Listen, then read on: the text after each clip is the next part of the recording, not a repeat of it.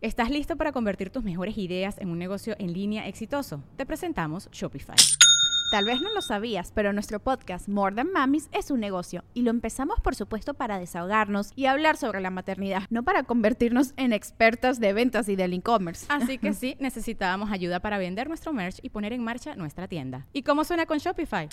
Llegó otra venta. Shopify es la plataforma de comercio que está revolucionando millones de negocios en todo el mundo. Ya seas un emprendedor desde tu casa o desde donde sea, Shopify es la única herramienta que necesitas para iniciar, administrar y hacer crecer tu negocio sin dificultades. Con Shopify puedo gestionar pedidos, envíos y pagos desde cualquier lugar, brindándote toda la información y estadísticas de tus ventas al detalle. Regístrate para un periodo de prueba con tan solo un dólar al mes en shopify.com barra sonoro, todo en minúsculas.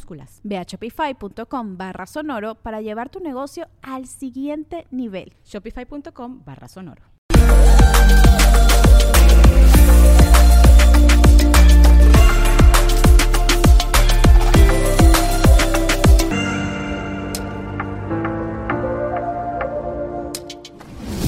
Puedes seguir hablando del tema del esposo.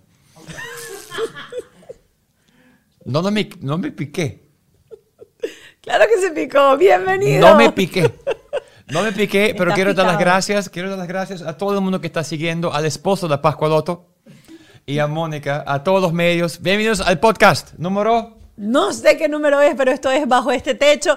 Y ya que él tocó el tema, él está picado. Tenemos que darle las gracias a todos los medios que nos han apoyado, a todos los medios que se han hecho eco de este proyecto, que nos tiene sumamente contentos porque sabemos que estamos poniendo un granito de arena para ayudar a padres a ser mejores padres. Y cada día estamos aprendiendo más acerca de cómo hacer el programa, porque el programa no está hecho para entrevistar personas, está hecho para hablar contigo y darnos a ti y a nosotros herramientas reales. Queremos dar las gracias a... Ya va, ya va, no, no, no, no, no, vamos a seguir que dar las gracias a los aliados primero. Explícale a la gente por qué estás picado. Estás picado porque la gente yo estoy dijo agradecido, que el estoy podcast agradecido. es mío con el esposo yo mío. estoy agradecido porque me doy cuenta que ella es como que reconocida. Yo soy como el, el perro faldero de la Pascualoto, pero agradezco que ya me llamaron el husband, el esposo. Antes yo estaba cocinando, el que cocina en la casa. Ahora soy el esposo de Pascualoto. Espero que el próximo año sería, ¿qué? ¿El co-host? Eres No, el co-host. Está muy grande. No, Eso lo mi dijo amor. Alejandro Tremola, nuestro productor ejecutivo que está encima de nosotros, junto con Ken Medina, que está en la producción. Y bueno, nuestros aliados, gracias a la gente de Whiplash, que es nuestra agencia digital, Ya y va, por ya va, supuesto que también. están haciendo un trabajo extraordinario, Whiplash, porque sin ellos de verdad no se puede hacer todo esto. Y Gravity, que es esta nave desde donde hacemos bajo este techo y los que estudios hacen de que Gravity. el, el esposo de Pascualoto se ve bien y la Pascualoto se ve maravillosa como siempre. Bueno, mire, Síguenos en las redes, redes. sociales. Ajá, estamos en las redes La Pascualoto. No, chico, pero no, no, y no. bajo este techo podcast estamos por YouTube, estamos por Patreon, estamos por Spotify, estamos en iTunes, estamos en todas las redes del podcast. Y para los que no son y dicen Patreon, ¿qué es eso? Esto es una, un bonus track que le tenemos. Ustedes van a poder ver el episodio anticipado, es decir, un día antes, y van a tener material súper exclusivo y luego unas conversaciones muy interesantes que tenemos siempre con especialistas en la materia y nuestro invitado. Nuestro material exclusivo es, por ejemplo, unos guías reales con libros y tácticas y estrategias que te van a funcionar. Y eh, estrenamos WhatsApp y ya tenemos mensajes en WhatsApp. Y quiero mandar un gran saludo a Kika Berlín que nos escribió que va a hacer más mensajes de voz. Si estás interesado en comunicarte con nosotros, por favor, mándame tu dirección, tu, tu información, mándame un voz, mándame una pregunta directamente al WhatsApp que es el 561-571-2880. Ok, tú quieres ser co-host de mi programa, ¿verdad? Tú quieres ser co-host de este programa. yo conmigo? estoy- yo estoy aquí voy a porque decir, me llevaste. decir, si quieren enviar un mensaje, lo pueden hacer al número que están viendo en pantalla y ahí dice Yo siempre quería decir eso. 561. Dale, dilo. Pero me pareció como que No, ah, no, no, al número que están viendo en pides pantalla. dinero la gente, ¿cómo eso? El teletón. Es. Y aquí estamos en Ayúdanos a encontrarse padres. Llama al número de pantalla que es el 561-571-2880, un teléfono en los Estados Unidos, pero WhatsApp, nivel global, llámanos. Y ya tenemos comentarios, ya empezamos a recibir comentarios de ustedes que nos han llenado el alma, el corazón eh, y que nos han dando nos dan mucha energía para seguir en Porque este. también somos gente que tenemos que corazón, como sabes, yo lloro mucho y nos da mucha alegría tener feedback y respuestas sabien- sabiendo que si vamos bien, vamos mal, que podemos mejorar. Dice Dayana. Diana.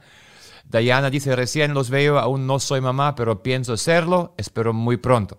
Quedé encantada, sigue diciendo, no he visto un programa de la paternidad y me encanta porque todos son entrevistas, este, siempre son todos entrevistas a los invitados que ya conozco, pero esto es como que, eh, Dios mío como son los mismos invitados para todos, yo me conozco la vida de todos, jejeje, pero este lado está increíble, felicidades. Felicidades, gracias. Gracias. Jasbet Pérez, espectacular, lo felicito. Todo con respeto o respecto a escuchar cosas que nos ayuden a criar a nuestros niños con valores. Siempre hace falta, me encanta. Espero la siguiente entrevista con ansias. Saludos desde Santiago de Chile. Y alguien me escribió a Instagram diciendo que yo estoy explicando muy bien la diferencia entre el chalequeo y el Mm. bullying de los venezolanos. Hanna P. dice, me encanta el programa, un espacio en donde seguro aprendemos juntos un montón. 50 y 50 en la escuela de mi hija están esas palabras escritas para que los niños aprendan a diferenciar. Bothering is not bullying, pero de igual forma, aunque en Venezuela nos crían en la cultura del chalequeo, por eso lo hablo, no lo veo necesario para el desarrollo de nadie. Yo amo que mi hija esté creciendo en una cultura inglesa en la que no se escupe a la cara de las diferencias físicas, que no sea así. Lee. gracias, más. Qué rico. Así que eh, nosotros los estamos leyendo. Gracias por el apoyo. Recuerden que si quieren escuchar o quieren que nosotros abordemos algún tema, pues esa es la vía de comunicación. Y, recuerden, si están viendo este video y no se han suscrito, darle a suscribirse al canal, es totalmente gratuito, y activar la campanita para que cada vez que tengamos video nuevo llegue directamente a la notificación. Y únete a formar otros padres. Comparte ese podcast con todos tus amigos familiares para que se forman como padres, porque eso es nuestra misión. La misión es estas herramientas reales. Si conoces a un padre que le hace falta, dile, te hace falta. Ve el podcast. ve el podcast. Nuestra invitada del día de hoy, súper polémica, eh, una mujer que no tiene miedo a mostrarse tal cual es. Esto es una mujer sin filtro, literalmente.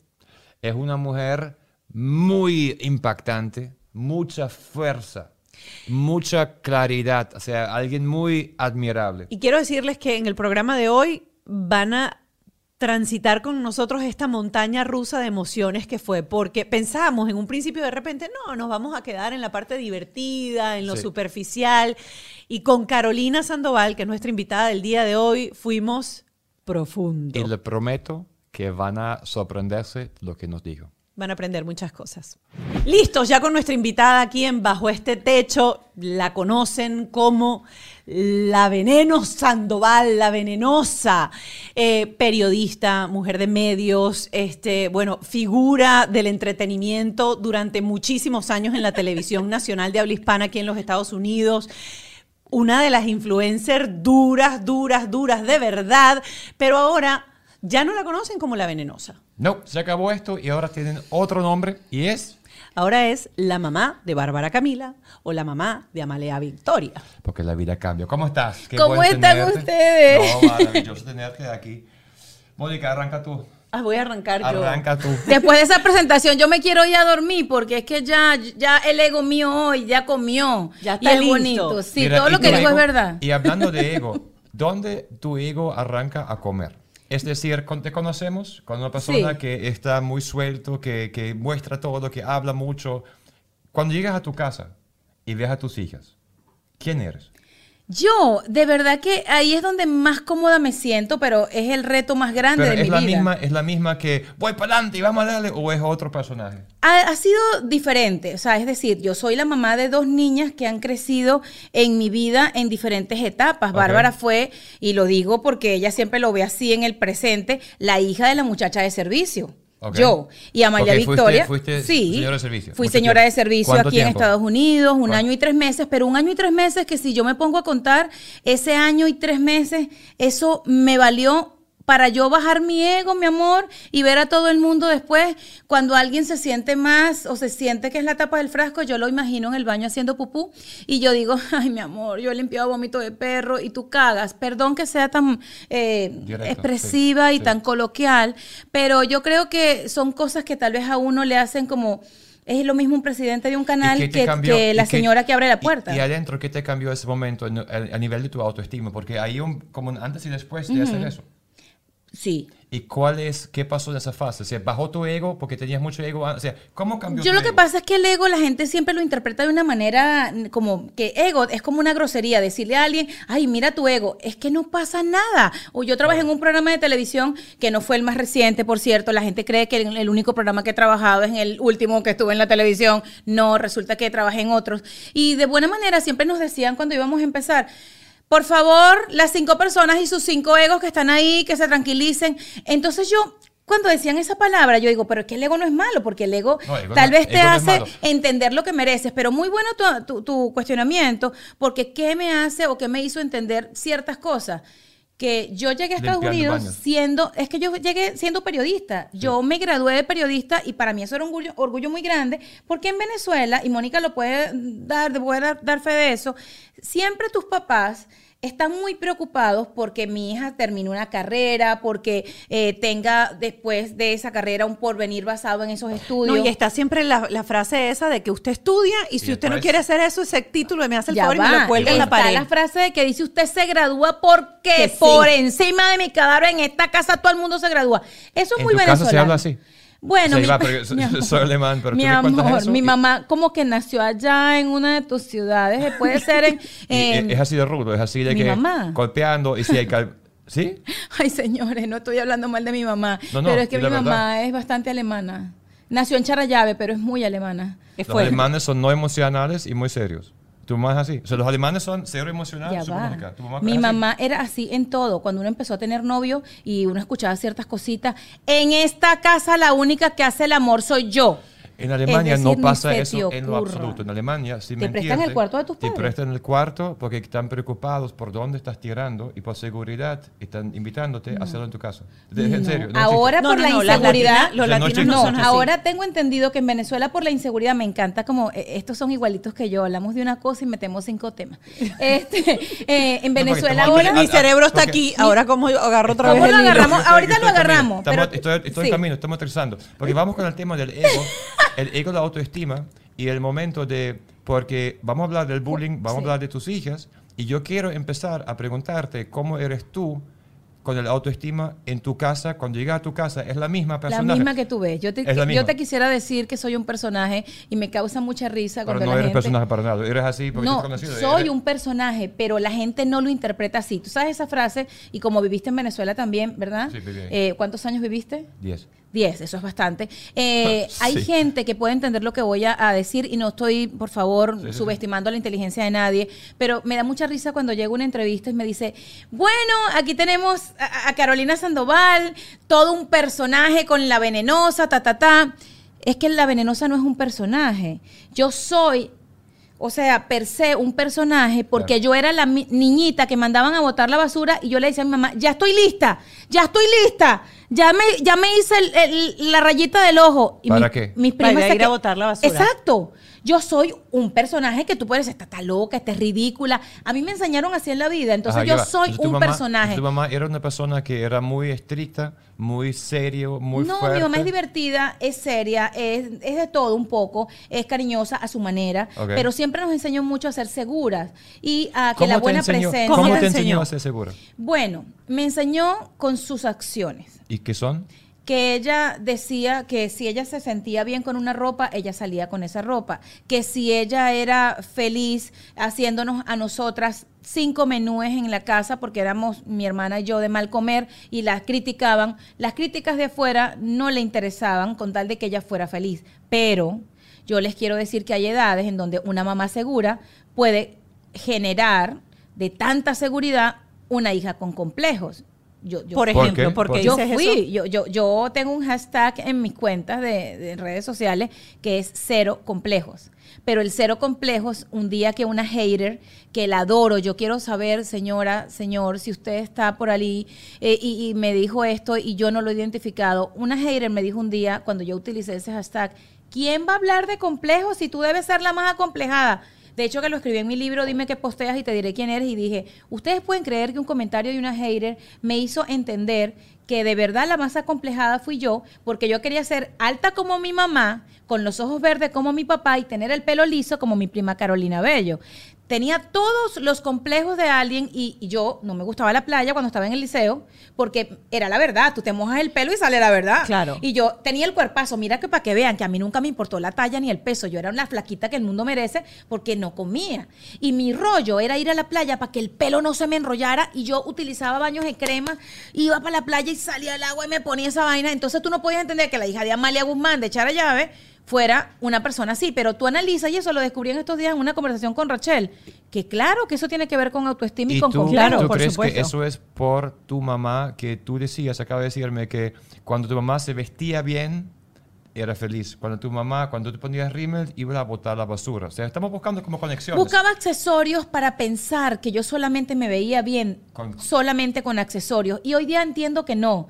Y Pero eso fue el aprendizaje. Todos aprendimos Sí, cosas de los padres. y es maravilloso. Todos, vamos en esto. Ahora, cuando tú enseñas a tus hijas, vamos a tus hijas, cuéntanos qué le estás haciendo a ellos para crear autoestima, porque el bullying es muy fuerte. Muy fuerte. Y lo que me sorprende a mí es que parece que estás viendo mucho los comentarios y que estás obviamente muy pendiente de eso que pasó en Ucrania, todos esos comentarios te claro. mueven. Me mueven porque soy una PAS, una persona altamente sensible. Ok. En, en todo este momento en, en el que me encuentro, que me informo, leo, me encanta todo lo que tiene que ver con las emociones y con lo que somos más allá de, de la careta, de todo esto que, que la gente pretende conocer de nosotros, creo que esa información me sirve para sacar la mejor versión de mí con todos los errores que tuve en el pasado que hicieron la mujer que soy. Entonces, ¿qué pasa con Amelia Victoria y con Bárbara Camila? Bárbara tiene 18 años, a Bárbara le ha tocado lo más duro de, mis redes sociales porque ella ha crecido con mis redes sociales. Eh, Instagram va a cumplir 11 años, ella tiene 18, es decir, que ella vio como su mamá de cero seguidores ha llegado a casi 3 millones y, y vio como de cero seguidores en Facebook tenemos casi 10 millones. O sea, hablando de, de personas que de alguna forma se sienten influenciados o tienen una conexión con nosotros o simplemente nos quieren eh, ver para buscarle alguna pata extra al gato. Barbarita es de mis hijas, porque Amalia Victoria todavía está chiquita, pero por ahí puedo vislumbrar que, que va a ser bastante segura. Eh, ahorita les cuento una anécdota, pero Bárbara es de las que ha tenido que aguantarse que se rían de ella porque, ay, mira, cuando estaba en la etapa entre que no era niña ni mujer, va a ser gorda como la mamá. ¿Lo dijeron por dónde? ¿En vivo o por las redes? Fuimos a un Miami Fashion Week. Eh, Amalia Victoria iba a desfilar eh, a beneficio de una causa de niños autistas. Amalia Victoria estaba puichurra, pero era un desfile en donde hijas de famosas, de personas conocidas desfilarían. Sí, sí. Y Barbarita me acompañó con mi esposo a apoyarla, ¿no? Le tomé una foto en la entrada del letrero, Miami Fashion Week. Bárbara, una niña en ese momento, creo que eran 13, 14 años, chorcito, camisita. Mi hija nunca ha sido gorda, pero es decir, una con ciertas, eh, como digo yo, eh, programaciones, y eso pasa mucho en Venezuela. Cuando uno en Venezuela, y tú viviste en Venezuela, Mónica es venezolana, y no estoy hablando mal de nosotros, teníamos un estereotipo de belleza. Si tú no pesas, eh, en Venezuela no me acuerdo de kilos, discúlpenme, si tú no pesas aquí 100 libras, eh, 110 libras, tú no eres flaca. Eh, mi hija siempre ha sido una niña de contextura delgada, pero tiene lo latina, tiene caderitas, tiene eh, pompi. Entonces, al tomarse la foto, alguien dijo, qué bueno que ya vas a poder modelar las fajas de tu mamá. Eh, a mí no me, no me entero hasta un- seguidores que me van contando, porque yo no soy mucho, tengo, tengo mucha gente que comenta Claro. y no los puedes leer todos. Son a veces, yo he tenido posts que han tenido 12 mil comentarios, no los puedes leer todos. Claro. Y resulta que eso no pasó nada, pero la mañana siguiente Bárbara me dice, mamá, yo estoy gorda. La madre, o sea, el comentario surtió efecto. Y te dio en la llaga. ¿Qué hiciste cuando Bárbara dijo en la mañana mamá se estaba llorando? No, ella no llora está- por eso. está- Ella no llora. Ella solamente lo que eh, preguntó en ese momento y le digo, volteate. Le dije, volteate, mírate en el espejo. Ajá. Se miró en el espejo y yo le digo, ¿qué ves? Lo que ves es lo que hay. Eres bella, si estuvieras gorda igual fueras bella. Eh, las personas perdemos la cintura cuando nos embarazamos, algunas la recuperan a los dos días, eh, como la reina Leticia. Le pongo ejemplos, pero eso no es tan importante. ¿Por qué me lo preguntas? Este comentario surtió efecto, mi amor, y no podemos dejar que un anónimo entre en nuestra psiquis. Decidí ir al psicólogo, este, porque a través de mi vida pública yo no puedo dañar la, la psicología ni la dinámica de, de una niña que estaba en un proceso importante. Lo más interesante de esto, que más que ser un problema, fue una bendición. Nosotros estamos muy entregados la hice a los pública. psicólogos. Vamos todos los psicólogos todo el tiempo. Pero ¿El qué maravilla. ¿El psicólogo era con- para ti o para tu hija? Muy buena pregunta. ¿Tú sabes lo que me dijo mi hija en la segunda consulta al psicólogo que fuimos al Nicholas Children? No. Mamá, yo creo que el psicólogo no es para mí, sino para ti, porque a mí esto no me importa. ¡Wow! Pukiti. Wow. Interesante cuestionamiento, interesante respuesta. Eh, me pareció interesante también continuarlo porque los 15 años de Bárbara Camila fueron muy públicos. Ese día yo creo que todas las personas que estaban allí, tuvimos un en vivo que yo creo que pueden haber estado conectados más de 35 mil personas en un solo momento para una cuenta para ese momento que no tenía, creo que los dos millones, no me acuerdo si yo llegué a los millones antes o después de, de ese momento. Eh, hubo una emisora de radio que yo no los juzgo, está bien, no pasa nada. Yo entiendo que cuando uno abre su vida, también tienes que abrirlo para todo, para lo bueno y para lo malo. empezaron a criticarnos que todo era gratis, que todo era por promoción, que qué sé yo qué. No importa, está bien, no pasa nada. Pero empezaron a hablar de Bárbara. Se metieron con la historia de Bárbara. Se metieron con la historia del papá de Bárbara. ok, de yo Carolina, quiero tocar ese punto sea, porque yo quiero ponerle como un poquito de Sí. orden al asunto, porque obviamente Hemos hablado de la autoestima, eh, la manera de eh, criar a tus dos hijas es totalmente diferente. Porque explicar. no es lo mismo criar una hija cuando tienes 19, 20 Seguro. años, cuando no eres una figura pública Seguro. reconocida, cuando tuviste el, el problema que vamos a hablar ahorita con eh, el papá de tu hija y cómo ha sido eso, a criar una hija que nace en un hogar constituido, estable, Sí. papá en casa, eh, etcétera. Entonces yo quiero tocar ese tema por muchas razones. Primero, porque hay muchas madres que cuando enfrentan esa cosa en donde las, las parejas no se ponen de acuerdo en el momento de que, ups, salimos embarazados, Ajá. empiezan a crearle quizás imágenes, Terrible. eh, el- aquella mente a la hija y la verdad es que tú hiciste público el reencuentro de tu hija con su papá en sus 15 años, estando Nick presente porque Nick era ya parte de tu vida. Entonces yo quiero volver a esa parte. Primero, ¿Qué pasó en ese momento para que la gente un poco entienda Sí. qué pasó con Carolina en ese momento? Obviamente tu madurez para aquel entonces no es la misma de tu madurez y tu seguridad y tu autoestima hoy en día. ¿Y cómo fuiste tú rectificando en el camino cuando tú te diste cuenta que habían cosas que no estaban correctas para ayudar a tu hija a ser la mujer Claro. que es hoy en día, sumándole a que Bárbara Camila nació con un problema auditivo también? Totalmente, mi hija sabe perfectamente, eh, sin nombrar la palabra bullying, porque ella me lo dice, mami, a mí nunca me hicieron bullying por el hecho de que yo use audífonos este, y que eh, se vean. Sí había la pregunta porque los niños son curiosos y dicen, ¿y qué tienes ahí? ¿Y eso para qué es? Cada año escolar que llegaba un niño nuevo, siempre había esa pregunta, pero ella no tenía ningún conflicto por el hecho de haber eh, tenido un problema auditivo, todo lo contrario, para ella era una ventaja, porque estaban pasando una serie eh, en la tele y ella me decía, ay mamá, yo soy como fulanita de tal película que cuando yo no quiero escuchar algo yo lo apago y yo, wow, qué maravilla, qué forma divina de encontrarlo, ¿no? Eh, en una etapa sí, sí tuvo como conflictos que como que no me lo quiero poner, se perdían mucho, tenía que estar muy, es un, un niño con una, ah, como digo yo, una habilidad extra tiene que ser más responsable que otro, porque yo para ese momento no tenía mi posibilidad económica que, que hoy día, gracias a, a todos los proyectos y la abundancia que Dios me, me da, tengo. Entonces un audífono costaba 3 mil dólares y para mí 3 mil dólares y que se perdiera un audífono que me habían dado como un préstamo era la muerte, ¿ok? Todo tiene solución, pero para esos momentos en donde 10 dólares son 10 dólares, y ojo, todavía siguen siendo, eh, era un problema. Entonces mi niña es muy disciplinada y muy madura, y Barbarita por ese sentido ya por ahí ya tenía una ganancia. Bárbara se crió con una mamá que eh, al principio de nuestra vida, una cajita feliz de 4 dólares con 99 centavos, eso era, o era eso, o era la leche y el pan. O sea, sí, hemos pasado cosas fuertes en Miami, esa es Barbarita creo que haberla expuesto en, en los 15 años algo que fue muy bonito, que creo que lo que la gente interpretó fue lo importante de ver que los adultos no tienen que involucrar a los padres, bien sea que ella se fue o que él se fue y los dejó con los hijos, eh, en nada. El amor que yo he puesto en el corazón de mi hija por su padre, me lo llevaré hasta el último suspiro de mi vida. Nunca he tenido que hablarle Pero mal. lo hacías respirando. Es mi pregunta, porque no puedes decirme que no hubo eh, Pero ven la sensación de mujer herida, Mónica. de, de, de abandono, o sea, son Pero ¿cuál abandono? cosas. Yo te miento. Yo no le voy a mentir a Mónica Pascualoto hoy. Eh, O sea, Yo estoy aprendiendo muchísimo de internet y mi presencia digital con el podcast de Whiplash se llama Refresh. Y si no lo has escuchado, te recomiendo que lo busques ya. Esa es mi nueva obsesión. Ahí Marjorie nos da tips prácticos de redes sociales, pero sin tanta teoría. Porque eso sí te tiene Whiplash, talento para hacer entendible temas que parecen súper complicados. Whiplash no solo es la mejor agencia de tecnología y marketing a la que debes recurrir si quieres hacer crecer tu negocio o si quieres vender en internet, también te enseñan a hacerlo como un pro.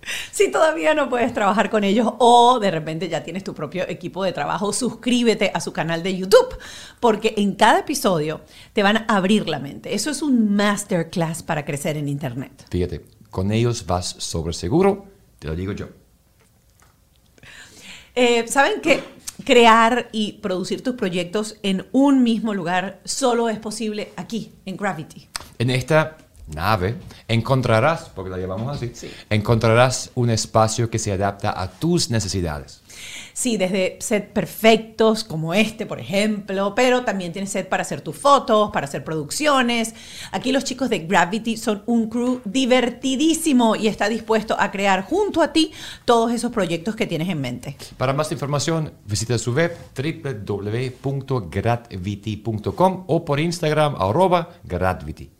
¿Sabías que los científicos estiman que hay 24.4 billones de piezas de plástico en nuestros océanos? Tenemos que tomar medidas con urgencia, o de lo contrario, en el océano contendrá ahí más plástico que peces para el año 2050. Jason Hyde, en colaboración con Tide Earth, transforman esos desechos de plástico de los océanos en joyería de moda, hecha con cadenas italianas de plata, chips de colores de plástico precioso. Síguenos. Sigue nuestro SOS, haz campaña y sé sostenible en el 2022. Arroba Jason World. Si tu bebé tiene las orejitas paradas, es decir, nació con las orejitas así, quiero decirte que es, es corregible si lo atacas a tiempo. Desde los tres meses puedes corregir las orejas de tu bebé con Autostick. Un evento tan simple pero tan efectivo. Simplemente vas a pegar unos pequeños plásticos tras de la oreja y eso pega otra vez el cartílago. Exactamente. Y si eres adulto, pues también te puede servir como corrector cosmético. Arroba Autostick. yo no era pareja del papá de mi hija, yo no era novia del papá de mi hija, perdón. Mujeres, las cosas también a lo que van. Ustedes no se sientan nada que no son. El día que decidí acostarme con el papá de mi hija, ese día tanto él como yo hicimos lo que hicimos y de ese día hubo una consecuencia. Así es que yo no era la novia de nadie, a mí nadie me estafó emocionalmente, yo no es que era la novia ocho años, ay, Mónica me dejó mi novio, que yo no, no, no tenía Pero nada no, de tuviste- ardida. no tenías, por ejemplo, es bueno dejarlo yo no tenía o sea, nada de ardida. Y tú no, y tú no. Pero mi pregunta es complicado y te lo tengo que preguntar porque de repente uno dale. dice, bueno, aquí los dos somos 50% y 50% responsables de lo que pasó esa noche. Sí. Ok, y de la consecuencia somos 50 y 50. Sí. Ok. En ningún momento tú dijiste, bueno, ¿y, y será que tú se va a lavar así las manos y es mío, mío y la consecuencia es 100% mía? Gracias a Dios que a mí no me criaron de esa manera. Porque si bien la historia de mis padres es que mi madre era novia de mi papá y sale embarazada siendo la novia y se casan y duraron hasta que la muerte los separó porque mi papá hoy día vive en el cielo, 44 años casado, yo no tenía eso en la cabeza. Yo era una persona que salí a una discoteca, que me encontré a un vecino, que fuimos a una discoteca y bailamos toda la noche al ritmo de Shakira, tomamos margarita y de vaina esa noche decido ponerle a mi hija el nombre o de Shakira o de Margarita, porque la pasamos maravilloso. ¿Cuál es el problema de ponerle a las cosas el nombre que tienen? Yo no puedo crucificar a un hombre que tenía otro proceso, yo soy mayor que él, creo que unos cuatro años, algo así, eh, y que estaba en un momento de su vida en donde tal vez un hijo no cabía, no entraba, no era parte de... Cada persona tiene su proceso. En el momento que las tanto ellas como ellos, o sea, perdón, ahorita estoy hablando de nosotras, las que eh, salimos embarazadas eh, como una decisión de vida, aunque muchas personas me preguntarían, ¿y no pensaste en tomar otra decisión el día que la persona, eh, y eso lo sabe Bárbara, todo lo que yo hablo lo sabe mi hija, el día que incluso iba a existir esa pregunta de parte de esa persona, le dije, ah, ah, no, no está considerado que yo eh, eche a un lado a, a este embarazo, no existe. Ah, una amiga, una gran amiga en ese momento, acababa de perder un bebé y estaba muy triste.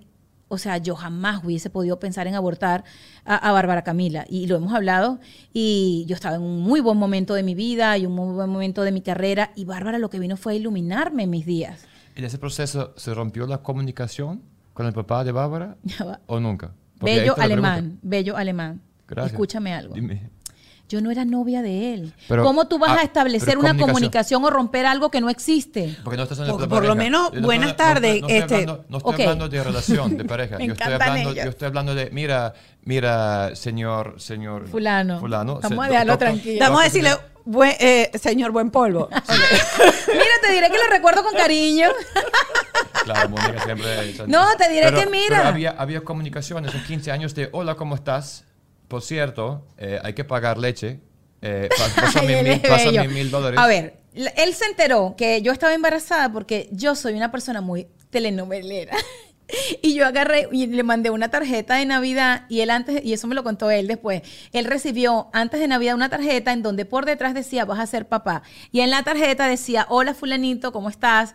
Solamente te escribo para que sepas que de la noche en la cual estuvimos y la ¿Y eso pasamos, fue cuántos meses después de la noche? no vale. Yo- yo- mira, yo me embaracé. Tres meses Escúchame después. una vaina que este cuento es buenísimo. El 22 de noviembre del año 2002 Así salí que, embarazada. A dos mes. días de mi cumpleaños número 29. Sí, dos meses después, un mes después dice que, mira, es cierto. Dos meses no, ¿Qué- qué seis era? semanas después. mes, Seis semanas, mes, ok. mes. ¿Qué dijo él a la carta? Ah, ok, te cuento algo. Es que ¿Contestó la carta? No tenían el teléfono, ni siquiera uno sí, sí, sí, teníamos, eso era hace 15 teníamos, años, sí. teníamos teléfonos, Ok. espérate, Y- teníamos y teléfonos. y había Yo les tengo que hablar 18, 15 años más tarde. Me 15 está- años me más tarde pasaron lo del Me estás cumpleaños. jodiendo, eso es verdad. Feliz Navidad. No pasó así. Yo lo ¿Quién, quién después está escribiendo? ¿Cuál es tu nombre? Era el vecino. ¿Qué te- ¿Quién eres? Marico, ¿Eres el vecino? déjame preguntarte una vaina a ti. Dale. Si a ti te dijeran que, que la mujer está embarazada por, por una tarjeta de Navidad, ¿qué haces? Yo respiro y rezo y después llamo a mi terapeuta. Algo así me dijo él. Él me comentó que él cuando ve la carta o la tarjeta, él no lo podía creer y dijo, Claro. ya va, se sentó, Claro. que él me lo contó porque yo tenía que saber esa respuesta. Ok, hablaste con él yo lo después. llamé, sí, Ok. lo llamé, lo llamé por teléfono porque otro gran amigo, yo siempre he tenido muchos amigos hombres, me encantan, casi todos mis amigos o son gay o, o tienen sus esposas, pero sus esposas saben que yo soy como un hombre vestido de mujer, de verdad que siempre me consideré un hombre y discúlpenme, yo sé que si yo fuera hombre fuera gay y de verdad fuera muy feliz, porque es que mis amigos gays al siempre tema dicen que yo soy muy vamos, vamos a seguir con el señor. Así. Pero Porque- no, ese es otro tema, después me hombre, invitan. no Pero escúchame, no, exacto, pero entonces, el lo llamé. menos. Mi amigo me dijo, tienes que llamarlo, ¿qué es eso de tarjeta, chica? Ajá. Casi que me dio una cachetada. Me dijo, llámalo ya, no vas a ¿Y lo terminar este año. Y lo llamé, le dijo, hola fulano, ¿cómo estás? Y él me dijo, hola Caro, ¿cómo estás? Ya te marco, porque él tenía ¿Y dos tú teléfonos. embarazada?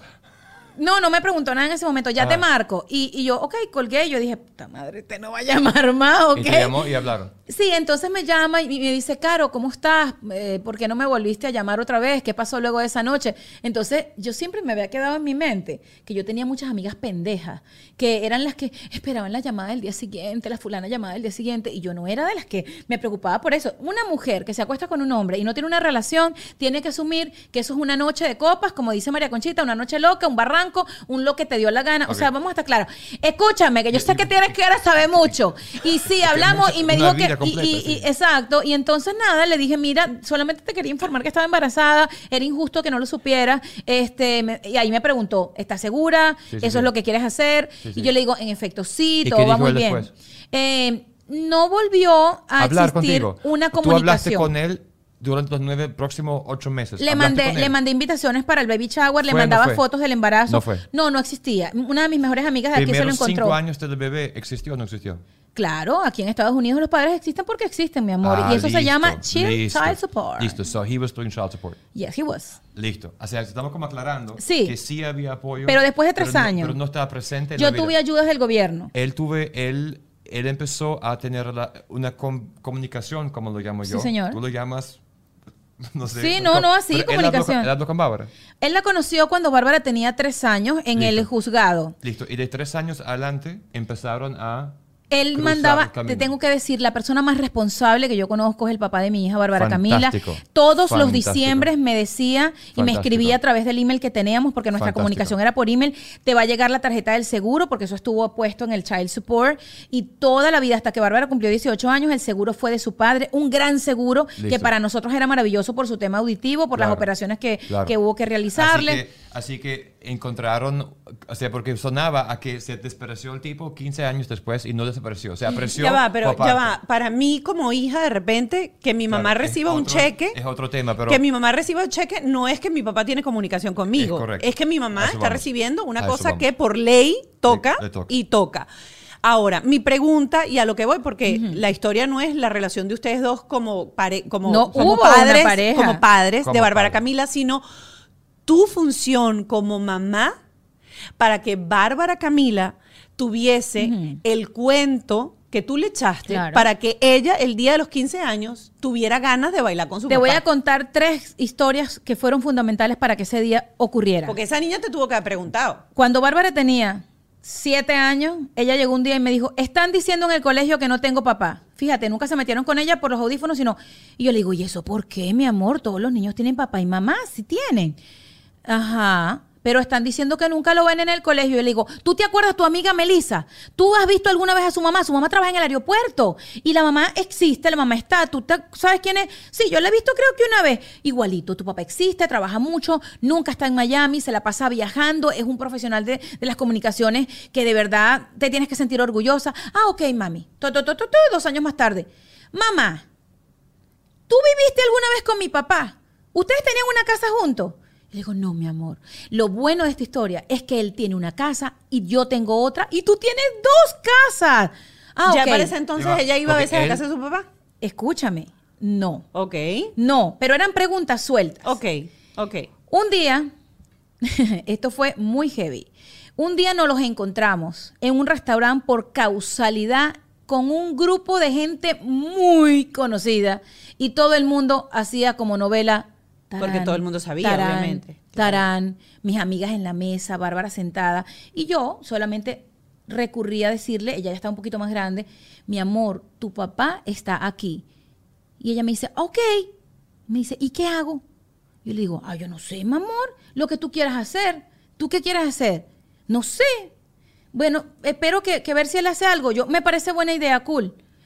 Claro, todo el mundo en ese lugar se quedó con la, con la expectativa de que él viniera a verla. Nunca ocurrió. Ok. Estábamos en el mismo sitio, nunca ocurrió.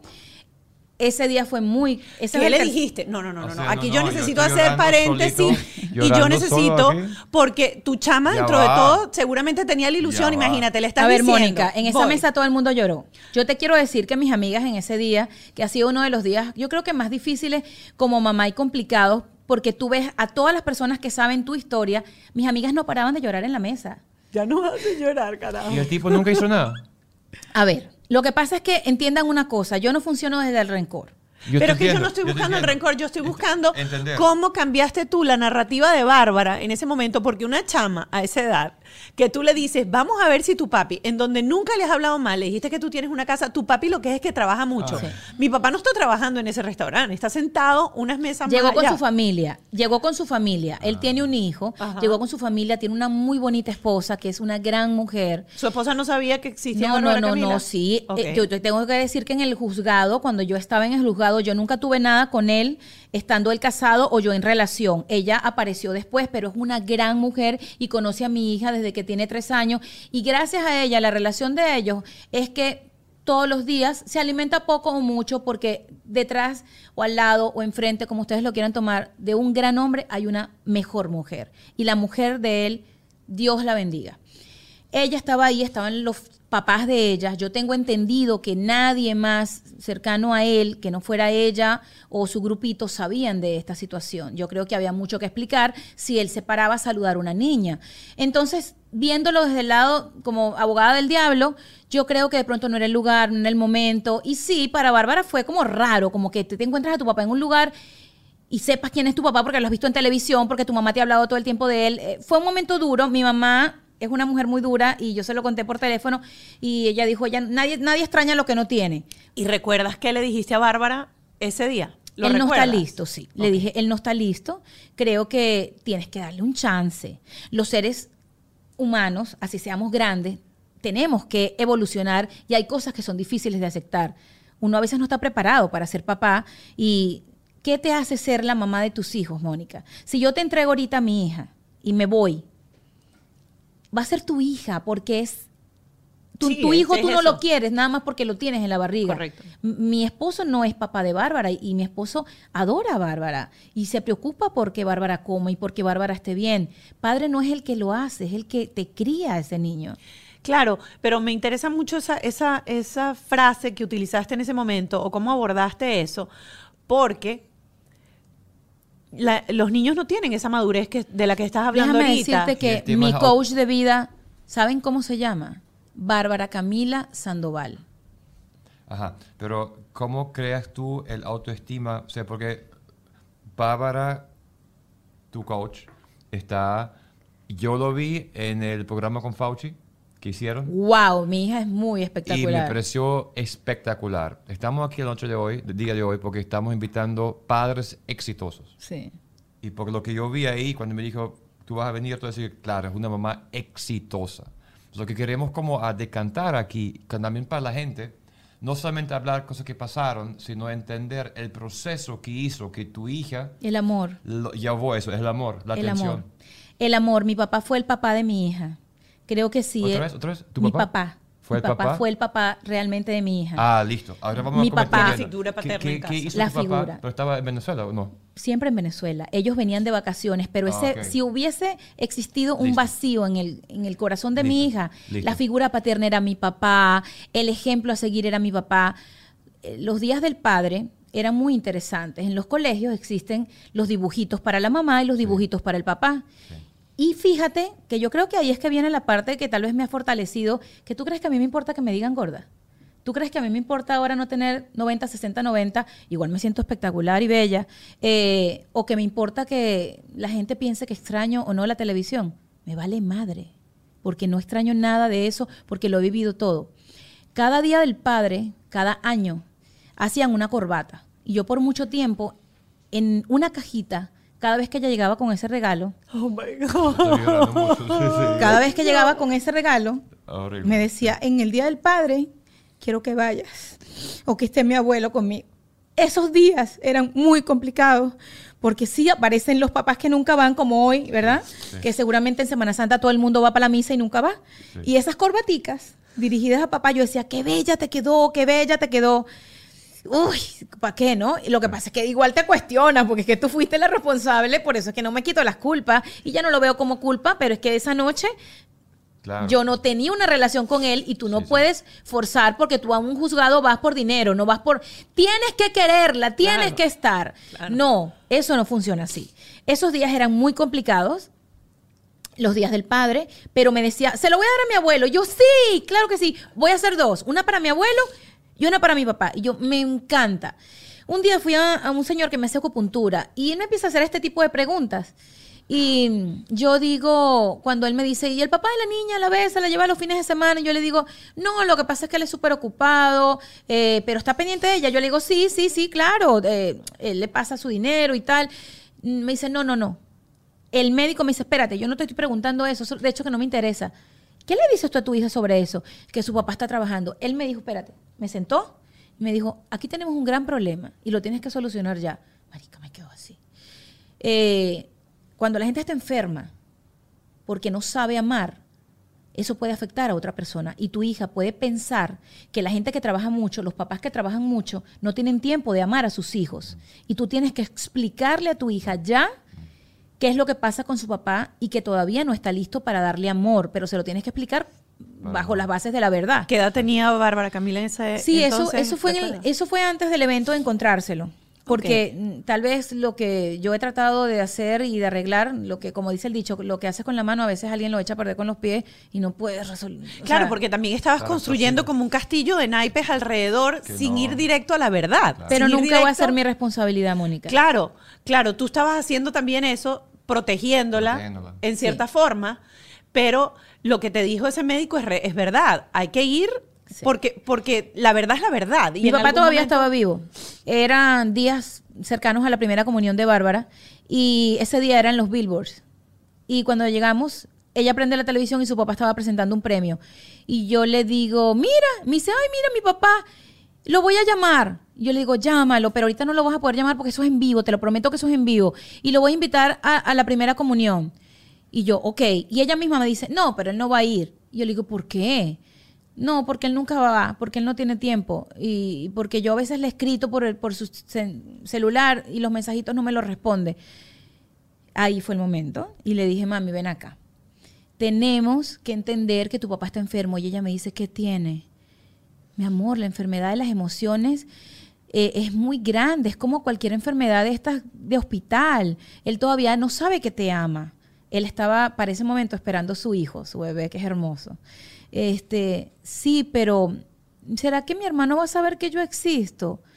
Eh, eran preguntas difíciles, Mónica. Incluso, incluso los amigos de, de él, un grupo de amigos que lamentablemente, digo lamentablemente por ellos porque unos se involucraron y ya la amistad se deshizo. Eso es lo que me enteré. Eh, ellos querían ser él. Y me acuerdo una vez que fuimos a un restaurante con uno de los muy buenos amigos, me voy a reservar el nombre de esa persona, a quien quiero mucho y sé que, hizo una gran labor. Y, y conoció a Bárbara y la abrazó y le dijo, yo soy como tu tío, yo quiero que sepas que estamos pendientes de ti. Eh, ¿Tú le quieres mandar un mensajito a tu papá? Porque estaba esperando el bebé para ese momento. Y ella le dice, sí. Y él prende el teléfono. Creo que para todos fue muy duro porque era una niña y le dice, hola papá, te amo, quiero que sepas que estoy feliz de que viene mi hermanito. O sea, no, no hubo forma de, de no conmoverse con todo lo que pasaba, pero desde el amor.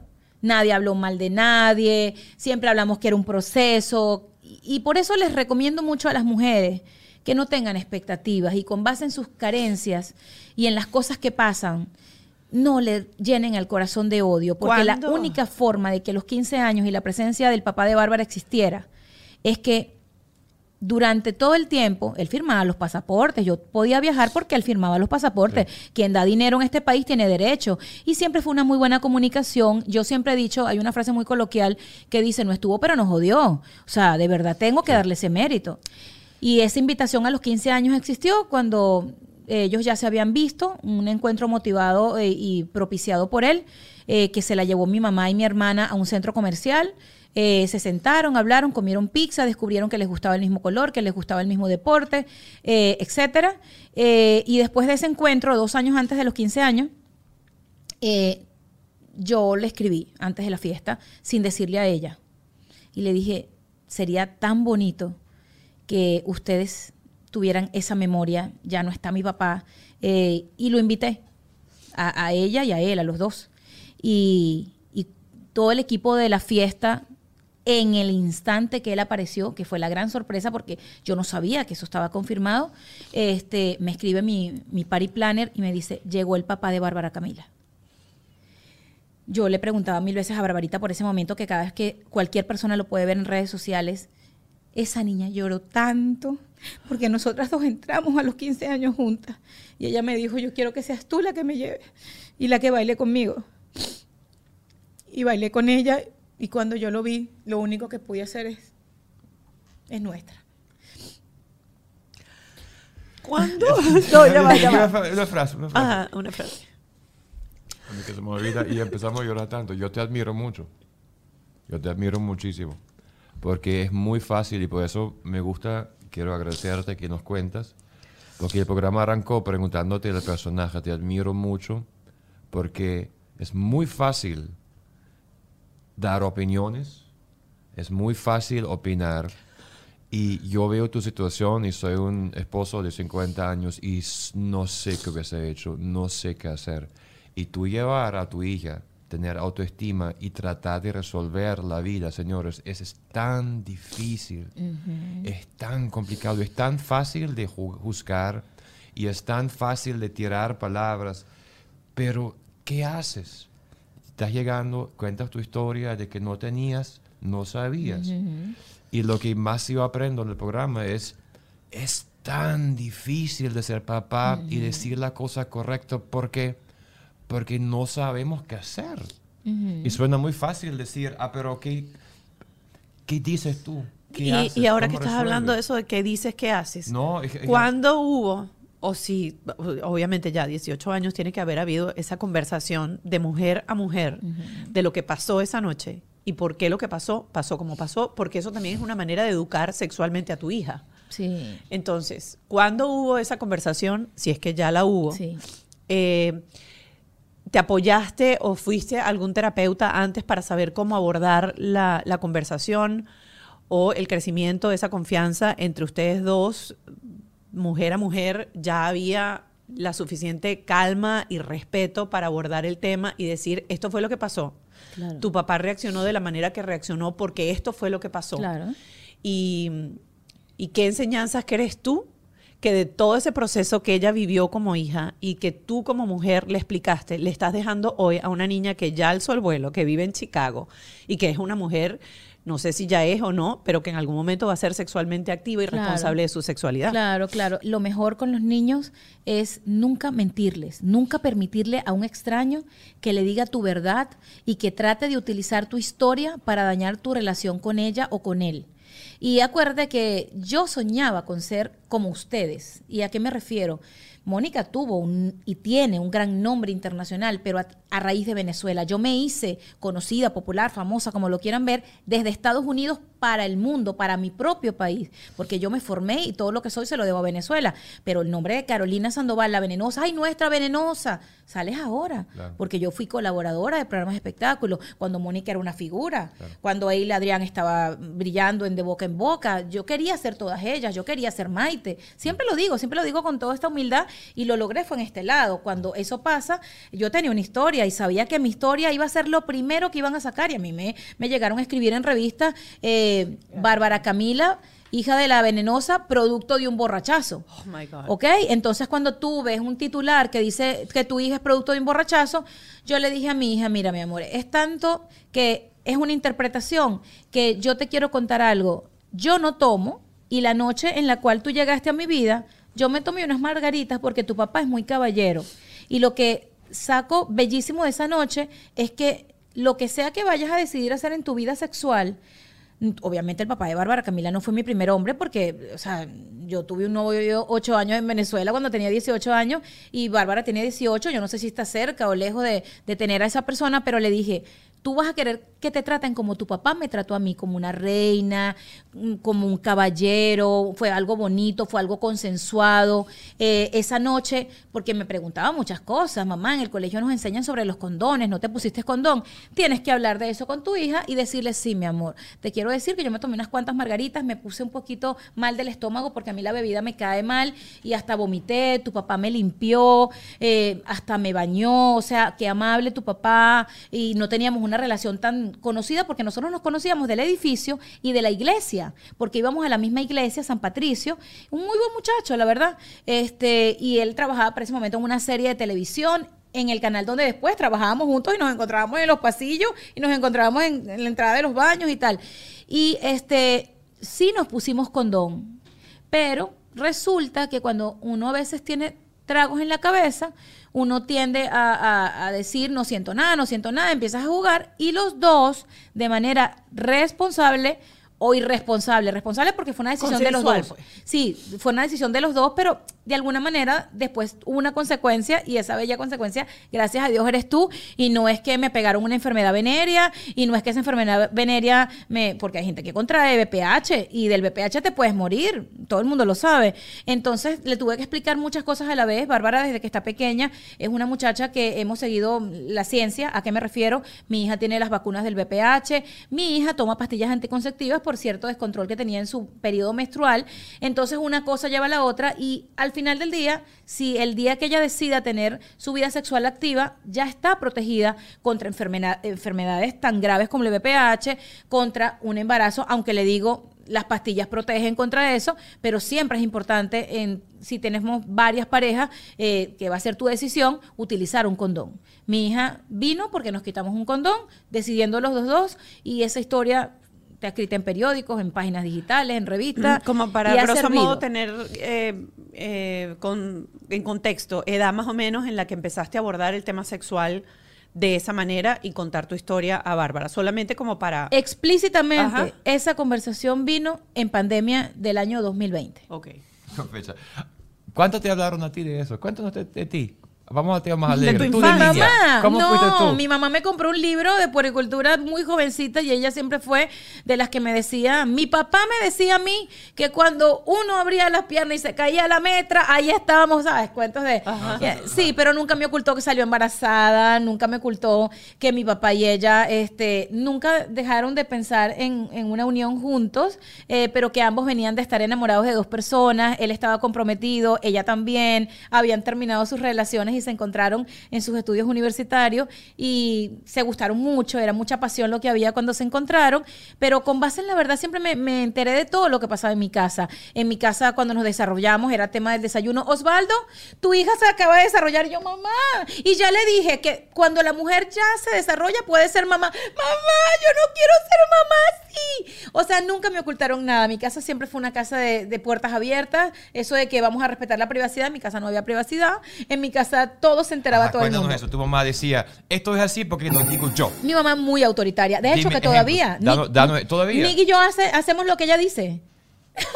Ok, pero... ¿Cómo es eso? ¿Cómo es eso? Mi mamá nos manda. Mi mamá es una mujer de, de un carácter muy recio, de una personalidad muy fuerte. Sí. Y ella dice: "M- Mañana tenemos que ir a hacer el mercado y no me van a estar comprando dos litros de leche porque se van a echar a perder. Me van a comprar cinco papas, no, no más, cuatro plátanos amarillos. Mi mamá es muy mandona. Y cuando traes seis plátanos, ¿qué haces? Ay, mi amor, Regaña. empieza. ¿Pero para qué? Si se pierde, si vivimos comiendo en la calle, hay gente que no tiene comida. No, Habla, no, no, no, no, no, no, ¿Tu no. mamá, Yo- tu mamá habla mucho? ¿Qué?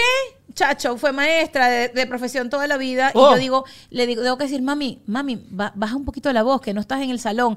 Dígame quién habla, tú que hablas tan duro. Levantas la mano, sí. Mira, y en tu casa, cuando tú dices a Bárbara, porque lo digo yo. Nosotros somos un poquito más flexibles en esas cosas, Ah, pero, ¿cuáles ella sabe que me Ya tiene que respetar. Ya, sé, pero ¿cuáles son las cosas que tú dices, hasta aquí llegamos, esto es así? Ahora que está viviendo en Chicago, nuestra comunicación es mucho más cercana, pero tiene- ella tiene días monosílabas. Hay días en que, ¿cómo estás, mi amor? Bien. ¿Te fue súper? Sí. ¿Fuiste al gimnasio? Ajá. Yo agarro el teléfono porque yo leí una de las páginas esas que nosotras las mamás seguimos ahora que tenemos Instagram y dicen, cuando hay un adolescente, alguien menor que tú que tiene al- algo que de pronto sientes que está diferente, usted marca el teléfono porque usted es la adulta. Y yo marco el, el FaceTime y me lo pone en pausa, pues está una conversación con las amigas, no sé qué, yo le digo, hola, mira mi amor, tú sabes una cosa, también tengo mi personalidad, ajá, yo soy muy cariñosa y todo con ellas, con mis hijas más que todo. Eh, yo nunca fui de las que llamó el día siguiente a un hombre después que me acosté con él. Yo nunca le jalé bola a ningún carajo para ver si quería estar conmigo. Y no va a ser contigo que yo voy a dejar de ser lo que soy. Y cuando tú no quieras hablar conmigo, mi amor, usted me lo dice. Pero a mí monosílabos no, mi amor. Usted me cuenta las cosas completas porque yo soy de las que te cuenta desde la A hasta la Z. Me dice, mami, pero no te pongas así, que exagerada, que sensible, que vulnerable. ¡Ay, qué linda! Eso es lo que necesito. Frases largas. No me gustan las frases cortas. Que hable, Cuéntame todo. ¿Qué comiste? ¿A qué hora? ¿Qué pediste? Ajá. ¿Qué tal el profesor de biología? ¿El laboratorio cómo estuvo? Y en el gimnasio. Me dice, mamá, tú me aturdes. Eso es, quiero que me aturdes contándome todo. Aunque me lo he hecho al revés. Cuando me he llamado que he estado cansada en estos tiempos, porque ahora medito al- a la noche y todo el cuento, le digo, mami, me estás llamando muy tarde. Ya los 20 minutos de Netflix los cumplí. Me toca 25 de meditar y me tengo que dormir porque si no duermo, mañana me da ansiedad. Ok, mamá, está bien, te amo, bye. O sea, lecciones de vida, la mamá es, prioridad, yo no soy la segunda opción de nadie, yo soy prioridad de alguien. Es así, hemos hablado todo el programa de Bárbara Camila y Amalia Victoria. Te La- cuento por qué no hemos hablado tanto de Amalia Victoria, porque a Amalia Victoria le ha tocado eh, la rosa, el mundo rosa de Carolina Sandoval. Amalia Victoria tiene la vida tan fácil que le tengo que explicar, y Bárbara tiene que ser mi ayudante, de lo difícil que puede ser la vida. El primer año de Amalia Victoria fue en Miami, ¿verdad? El segundo fue en Venecia. El tercero fue en Míconos, el cuarto en pandemia y el quinto en Hawái. Tiene una vida muy bonita. Claro. Esa niña tiene más millas que años. Y entonces la vida me ha permitido, conjuntamente con mi esposo, darle una vida tan bonita que hay que explicarle con base en las historias que este mundo no es tan bonito como le ha tocado Y vivir. voy a eso, porque obviamente cuando tú naces en abundancia, eh, tu visión de la vida es totalmente diferente. Sí. Cuando tienes una mamá de paso ultra famosa, también tienes una visión de la vida diferente.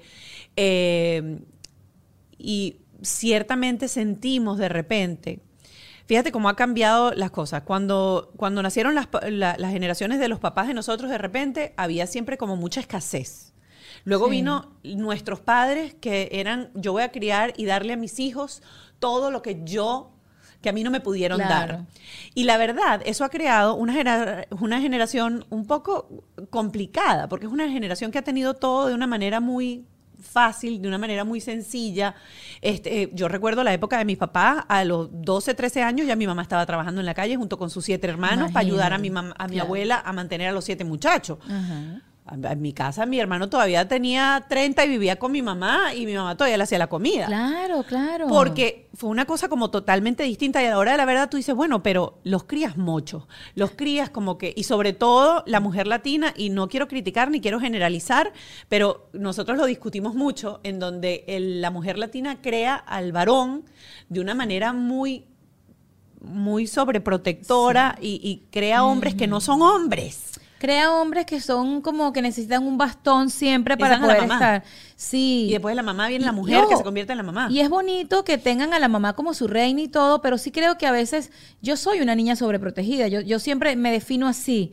Crecí y, y me dieron tanta protección al, al extremo que muchas de las cosas que estoy trabajando ahora mismo eh, tienen que ver con que sí- lo que más extraño de mi papá son las llamadas en la mañana y su voz cuando yo tenía mis ataques de pánico en la mañana o mi ansiedad y él me recordaba lo fuerte y valiente que he sido durante toda mi vida en ciertas circunstancias muy complicadas y, extraño eso, pero me sobreprotegieron. Mónica, mi primera eh, entrada a la universidad, yo le dije a papá, por favor, llévame. Yo tenía carro, llévame, eh, no me dejes sola. O sea, mi papá y mi mamá nunca dejaron de estar, entonces como tú bien dices, ser una mamá sobreprotectora tampoco es tan bueno, pero si ser una mamá preocupada, porque también me pasó ahorita que salió que Carolina Sandoval con el síndrome del nido vacío porque su hija Bárbara Camila se fue a la universidad, si ser una mamá preocupada es ser una mamá tóxica, me quedo y prefiero este lado que ser la mamá que deja a sus hijos en un cuarto encerrados. Eh, no, es que hay que respetarle la privacidad. Ay, no, es que ellos tienen que desarrollar su personalidad cuando en ese cuarto hay un mundo. Yo no sé y entiendo lo que tú estás En diciendo. tu casa que no había puertas cerradas. Si Bárbara cerraba la puerta, ella, ella la, la cierra, pero ella sabe que yo la puedo abrir cuando me da la gana. Este, a mí lo que no me gustan son los extremos, Ok. ni la sobreprotección ni la desatención. Creo que esas dos cosas de pronto si se pueden equilibrar, porque también necesitan un momento de su privacidad. ¿En qué sentido? Eh, que analicen las cosas para poder después conversarlas.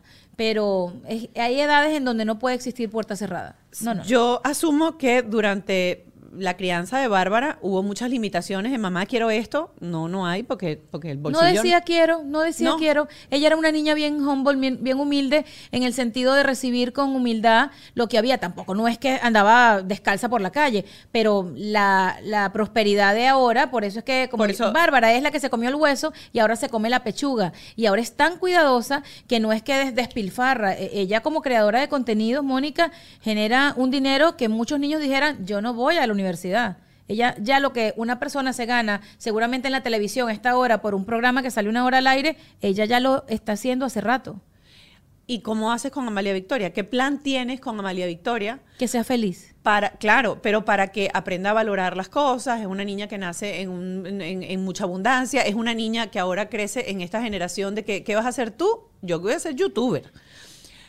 Lo que pasa es que está viendo que en casa importa mucho, eh, por ejemplo, la presencia de mi mamá es muy importante en la crianza de Amalia Victoria, porque ahora yo no sé por qué, y recuerdo que cuando mi mamá empezó a vivir conmigo en los Estados Unidos, mucha gente me preguntaba, "Ah, ¿y tú vas a vivir con tu mamá recién casada? Y yo me provocaba responderle, no, la voy a dejar tirada en una esquina o la voy a meter en un ancianato porque es que mi papá se murió. Y entonces ella que, O sea, nosotros los, latinos somos de los que tenemos a nuestras mamás con nosotros, los que somos bien familiares, y Amalia Victoria está viendo lo importante de nunca salir de casa sin decir bendición. Eh, Hola abuela, ¿cómo estás? ¿Cómo te sientes? Ella es de las que cuando mi mamá está en la cama, abuela, ¿te duele el pie? Es muy preocupada, es muy bondadosa. Lo que la estoy escribiendo con empatía para que entienda que siempre es que compartir. La estoy criando con, con Nick, que es un papá súper presente y amoroso y a la vez estricto, porque tiene horarios, en eso es muy alemán, vamos a dormir a esta hora, vas a comer las tres veces al día. E- Él es, en este momento, mi mamá en el sentido de lo que fue mi crianza, y yo soy mi papá, eh, con Amalia Victoria. Soy un poquito más flexible, yo soy la mamiña. Qué interesante eso, Sí. porque la primera vez tú tenías la gerencia completa de la crianza de tu hijo. Gracias. Y ahora resulta La solté que un poco, Y la ahora solté un resulta, poco. uy, ¿no te pareció complicado al principio como que, o sea, esta hija es mía? Eh, a ver, a los dos primeros meses de nacida, yo me iba a divorciar. Queríamos separarnos y todo, lo- no es que lo hablamos como seriamente, pero Nick es tan buen padre que me frustraba yo estar recién parida y que él pretendiera que yo, ya, yo, tuve una hija, mi hijo, yo sé cómo lavar un culito, yo sé dónde se pone una niña para que no le pegue el aire acondicionado. Y él era, no, que el aire acondicionado se le está pegando, cuidado, eh, el tetero, no joda, más de una vez lo mandé al carajo. Claro, lo mandé al carajo y seguimos buscando el, el equilibrio para que su ¿Tienen- amor desmedido y mi manera ahora de ser un poco más flexible, porque Bárbara me enseñó un montón de cosas, eh, combinen. Tienen maneras de crianza muy distintas porque Ah, vienen ¿quién, de... quién- ¿Quién manda en la casa? ¿Tú? La- es muy cómico que la gente No, piensa ¿quién que la- soy yo. ¿Qué es la última palabra? Exacto. ¿Quién es- o sea, La gente piensa que soy yo. ella. Sí, yo te tendría que decir mi mamá. Ay, Dios ¿Tu mío. mamá? Pero entre los dos, él, él- él le conviene mucho y, y siempre me dice, no, no, no, que tú decides, tú haz, sí, vamos a hacer como tú quieras. Eh, él emocionalmente está en un punto interesante porque termina cediendo y en muchas cosas yo también tengo que ceder. Pero si hacemos un equilibrio y la respuesta tiene que ser cerrada, bueno, vamos a suponer que la que manda en ciertas cosas soy yo, pero las finanzas las dirige él. Ok. Interesante, ¿no? La gente piensa que yo trabajo sola. La gente le ha dicho a él mantenido. Y si supieran que yo soy el talento de la casa Y él es eh, el y- Mira, y él es el está- gerente de todo lo que compañía entra. porque yo soy conocido como el esposo de Mónica Pascualoto y no tiene nada de malo. Aprovechamos, aprovechamos y, y disfrutamos ese viaje. ¿Tienen crianzas muy diferentes, este, ustedes dos, o maneras de criar muy diferentes? ¿O dicen, bueno, mira, tenemos cosas que son como, como parecidas? Porque nosotros, por ejemplo, hasta la religión de nosotros es diferente. Wow, impresionante. Ustedes son Eh, mis ídolos. Y, mis ídolos. y eh, sí tenemos crianzas diferentes porque obviamente la idiosincrasia alemana a la idiosincrasia latina es totalmente distinta. Entonces llegar siempre a un, a Un un medio. acuerdo, un medio de qué es lo que se hace, dígame cuando ya uno toma una decisión y viene y de repente uno dice, es todo lo contrario de lo que yo hubiese hecho, ya uno se tiene que callar me porque pasa, ya... me pasa. Y, y a veces tiendo a meter la pata y no me callo. Y, y yo le estoy preguntando a mi hija, este, mi amor, ¿por qué te tardas una hora comiendo? Una cosa es que tu papá coma rápido y yo me queje de eso. Y otra cosa es que tú te tardes tanto, tienes que comer más rápido. Y entonces Nick me responda y, y yo de pronto salga con una mala cosa y le diga, no estoy hablando contigo, mi amor, estoy hablando con ella. De pronto no le digo, mi amor, no estoy hablando contigo, estoy hablando con mi hija. Sí, Mira. tengo, tenemos desencuentros, pero es normal tener desencuentros, no pasa nada, ningún papá, ninguna mamá que me diga, ay no, nosotros no tenemos desencuentro con nuestros hijos. La cosa es que ellos no se enteren. No sé, hay gente que lo dice. O sea, muchachos ridículos, perdónenme, pero no sean mentirosos. No sean mentirosos. Y además que el otro día me pasó algo muy cómico. Estaba en un Paris City y, y había una mamá que se ve por lo que me señaló que estaba separada del papá. Estábamos buscando cositas de, de Dr. Zeus, ¿no? Y de Cat in the Hat. Y entonces yo escucho, no, que tienes que llevar el gorro, no sé qué, por lo menos tienes que comprarlo. Y yo, yo le digo, ay, es el- la semana de in the Hat. Sí, mija, y el papá tiene que llevar algo, porque tú sabes cómo son los, los papás separados. Y yo, no sé, pero sí, sí, ay, no, que haga algo. Mira, ¿tú recuerdas algún momento en que tu mamá te haya dicho, cuando tú tengas tus hijos, me entenderás? Mi hijita, escúchame una cosa, todos los días Todos de mi vida. todos los días, Creo todos que días, esa no frase y la única que manda en esta casa soy yo y lo que se hace lo que yo quiera, esa y esa son como parte del mantra. Oíste, el mantra. Y, lo, y ahora yo lo digo mil veces. Ahora yo lo repito. Coño, ¿cómo entiendo a mi mamá? Lo que pasa es que nosotros como adolescentes no fuimos complicadas. No teníamos manera de serlo tampoco. Yo no era, no podía ser rebelde. A mí tampoco me gustaba mucho hacer cosas que pusieran mi vida en riesgo. Eso que hacen ahora los carajitos o que yo veo que no hay control, que aquí el 911. Ay, mi amor, si yo hubiese vivido aquí el 911, me llevan para el aeropuerto Simón Bolívar ¿Alguna vez y me dan trancazo en ese ¿Alguna vez aeropuerto. tu hija te dijo, si me, no, me te llamo al 911? ¿Qué? No, mi amor, simplemente no. Más de una vez lo que le decía cuando me decía, no, es que mi amiguita, yo, mira, te voy a explicar una cosa. Miami, Miami queda de la puerta de aquí de la casa hacia afuera. Y cuando tú entras a esta casa, estás en Caracas, Venezuela. Estamos en Venezuela, en, en esta casita. En esta casa no. No puedes ir, no vas y que no me llame nadie para pedirme permiso. Y, o sea, que tú eras una mamá bien fuerte y bien estricta. ¿Tú sabes lo que me dijo a mí una mamá una vez en una reunión? ¿Qué? La caraja fue capaz de decirme, ay, yo pensé que la venenosa era más chévere. Yo no sé, ay, ahora resulta que la más seria de todas las mamás eres tú. Y yo que me sentí tan ofendida. Y yo le digo, prenda la televisión esta tarde, que esa está a las 3 de la tarde. Y no, no me gusta, no me gusta tal cosa, porque si van de viaje para Washington, aquí Ajá. hay una parte de cuando están en Mid School que tienen que ir a Washington para cumplir con partes del programa y resulta que existe una mamá tutora y entonces las mamás, una ridiculez de conversaciones, que en el piso del hotel, en tal piso duermen los varones y en tal piso duermen las hembras y preocupada por dividirlo. Y yo les decía, permiso, pero no entiendo, o sea, yo...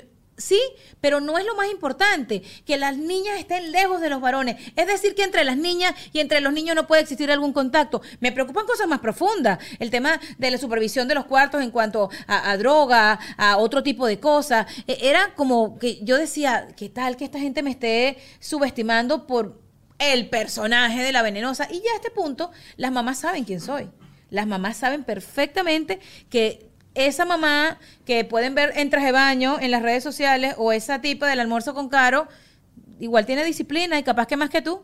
Mira, eh, cuando dijimos vamos a traer a la venenosa, Sí. dijimos vamos a hablar de las lombrices digitales y del cyberbullying y todo esto, y la verdad nos has hecho una montaña rusa de emociones en toda esta conversación. Este, vamos precisamente a eso, porque normalmente las mamás no salen en las redes sociales como En faja. sales tú en, En faja. faja. Yo me la traje en porque hay que aprovechar. Si quieren la faja, Es que tú no solo no sales en faja, tú sales sin faja poniéndote la faja y metiendo las carnes dentro de la faja. Es correcto. La otra cosa es todo el mundo tiene vergüenza de mostrar su celulitis, uno siempre trata de mostrar su mejor ángulo porque uno no quiere ver las carnes y tú le pones a uno, uno necesita un gran angular para ver el tamaño de lo que se mueve en pantalla. Obviamente eso tiene que desatar la admiración de algunos que te aman por ser tan auténtica y porque cuando ellas se ven en el espejo ven a una mujer exactamente igual Claro. que Carolina Sandoval, pero también desata la ira de las lombrices digitales que dicen, o sea, señora, recójase y váyase para su casa y vístase. Usted quiere ponerse la faja, póngase la faja sin la cámara prendida. Claro. ¿Y cómo ha repercutido eso en tus hijas? No, mis hijas la tienen clarísima y creo que mi postura digital va mucho por fomentar desde Porque Bárbara no es así, Bárbara no es- Me ha seguido la corriente alguna vez, una vez que un, que un reggaetonero creo que dijo que las mujeres que salían en traje de baño en redes sociales eran menos decentes que las que se visten. Y yo le dije, vamos a poner traje de baño, que tenemos que hacer un, un temita para ayudar a, la, a, a toda la gente que tiene un estereotipo allá. Yo conozco muchas, Mónica, que nunca se han quitado un trapo en las redes sociales. Y mi amor, mi amor, tú no quieres saber lo que todas esas mujeres pueden haber hecho. Entonces, yo me siento tan decente, me siento tan buena madre, me siento una persona coherente con lo que hago y con lo que digo. Porque fíjate, a veces cuando uno es como yo, las hijas son lo más alejado a ti. Pero En le respondes a las redes, a, a la- a en las algunos casos, en algunos casos le respondo. Abres debate. Abro debate porque creo que es fundamental y le va a servir a otra mamá, porque si yo soy tan popular como dicen o tan conocida y genero esto, imagínate lo que tienen que vivir las niñas que no son tan afortunadas como Mónica Pascualoto, que tiene su montón de niñitos y todo lo cuento y queda igualita el día siguiente y que se recupera en un mes. Bueno, yo tengo cinco años de posparto y bueno, no, no se me quitan todavía esos gorditos de más y está bien, esta es Carolina eh, 2022 y no pasa nada. Y Bárbara siendo adolescente, en ningún momento te dijo, ay mamá, que porque mira, los chamos normales, uno los lleva para el colegio y en la edad de la adolescencia, así tú seas una mamá cool, son que, ay mamá, no te bajes. Ay mamá, qué fastidio. No, pasaba- no me dejes un beso, mamá. O sea, ya, deja que me baje del colegio ya. Imagínate tú una mamá que la tipa es, "Ah, te la faje, Es que la gente cree que yo voy a llegar al colegio diciendo en el salón, hola, hola Pexicola, buenas tardes por las tardes, bienvenido. Yo, es que la gente pretende verme así, a mí me han encontrado en la iglesia y yo veo a la gente, y yo, eh, marica, en la iglesia tengo un comportamiento normal, o sea, no, no, no voy en faja. Y me da mucha risa la expectativa que la gente tiene al recibirme, que mucha gente me ha dicho, ay, pero mira, es tan tranquilita. persona Y sí, sí. y yo dije, ok, con Bárbara me pasaba cómico porque ella ha estudiado en colegios públicos, en colegio católico y ahora en una universidad jesuita. O sea, imagínate tú en colegio católico, Y chica. nunca y te con dijo, una mamá no las dijo, mamá, No, mamá, no, no, ven, pongas ven, eso". este cuento Nunca es dijo, interesante. mamá, no pongas eso. Ella, no me, nunca me ha dicho eso, pero fíjate lo que ha pasado. Eh, ella llegaba, mamá, hoy me cantaron la reina de la faja en el cafetín. Y yo le digo, ay, entonces, sí, en tal salón, en tal salón me saludaron, llegué a la clase tal y, y la reina de la faja, la faja de Carolina. Entonces después, en las fiestecitas de sus amigos, me mandaban los videos, mamá, para ti, la reina de la faja, la faja de Carolina. Es como la parte divertida. En todo caso. Porque mira, yo voy a poner este ejemplo, Sí. porque yo estuve eh, casada, mi gerencia anterior. Hizo una vez, conocemos, ajá, sí. hizo una vez un comercial de unos interiores que se llamaban Jordi. No sé si lo- tú estabas aquí ya. Sí, yo me Eso fue acuerdo. famosísimo. Yo y yo recuerdo que su hijo, en ese entonces, él iba para el colegio y lo bulleaban horrible porque tu papá y los interiores Jordi, y Jordi, Jordi, y Jordi. Entonces sí hubo en ese momento que eh, explicar, hablar, etcétera, porque los chamos no quieren ser sometidos a ese tipo de decisiones que tomamos, por ejemplo, nosotros. Es cuestión de cómo tú lo lleves, vuelvo a lo mismo. En mi vida no ha existido secretos y Bárbara hoy día sabe que por lo menos nuestro trabajo es digital. Nuestra creación de contenido ha llegado hasta la Casa Blanca y no tenemos nada de qué arrepentirnos alguna vez. Se han querido burlar de mí. Ay, mira, tiene el almuerzo con Caro. ¿Qué se ha hecho? En la Casa Blanca y se ha hecho con Dr. Fauci, eh, un científico que ha estado involucrado en vacunas tan importantes como la del presente, de- del COVID, etcétera, ¿no? Entonces, más que, que, que me cause algo que tenga que ver con un sentimiento negativo, me parece, como me dijo el psicólogo venezolano que hoy está radicado en Chile, Alberto Barradas, de Psicovivir, me dijo, es una manera de enfrentar las redes sociales. Hoy día, en esta semana, eh, me eligen, o sea, soy una de las 25 mujeres más poderosas según la revista People en español, de acuerdo a, a lo que eh, ¡Claro! he proporcionado a, a- a todo mi, mi empuje para las mujeres, a- al nivel que tengo de llegarle a las personas. Alguien lo dice, no es algo que, que me haga sentir más o menos, es un agradecimiento que siento, porque en el tiempo que hice televisión no se notaba mi presencia, aunque la gente pensaría que sí. Yo creo que mi presencia ha tenido más repercusión luego de no hacer televisión, porque tengo mi nombre y apellido y no soy de algo, de dónde.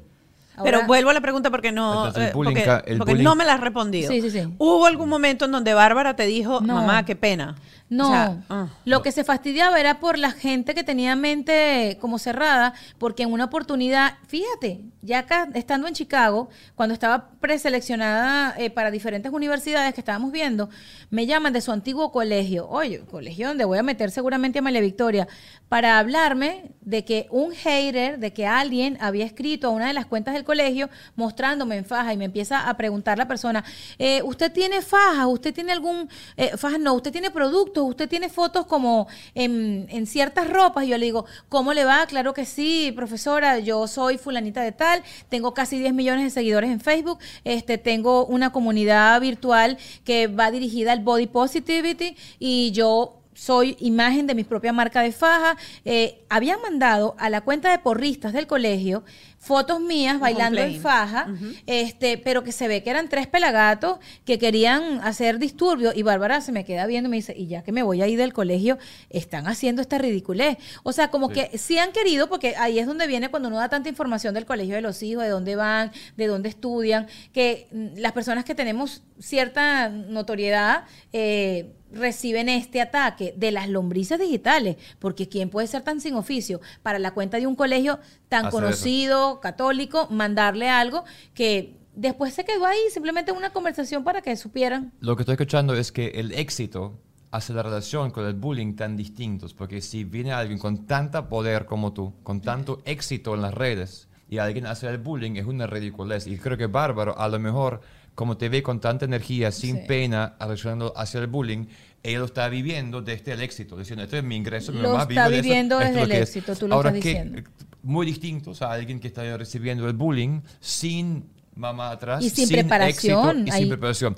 ¿Qué dirías tú a la gente que están recibiendo el bullying el día de hoy, sin preparación, sin mamá, sin poder que tú tienes, porque tú tienes más poder de destruir a esa persona. A cualquier o sea, lombriz digital. otro. O sea, Entiendo, pero no es mi labor. Creo Claro, que detrás no, de un labor Yo estoy sí. escuchando, tú estás en una misión, parece, de educar y mejorar a esa gente, por eso hay tanta relación con esas personas. Porque recuerda que ¿Qué- si el concepto de bully es, obviamente, Poder, el poder, de uno sobre el otro, Exacto. tú siempre vas a tener más poder que la lombriz digital que diga lo que diga. Entonces, por eso no te afecta, por eso no te hiere, por eso es como que, o sea, Sí, pobre no, gente. no hay pues. forma de llegar. Pobre gente que no ha tenido el amor necesario porque el que es feliz no jode.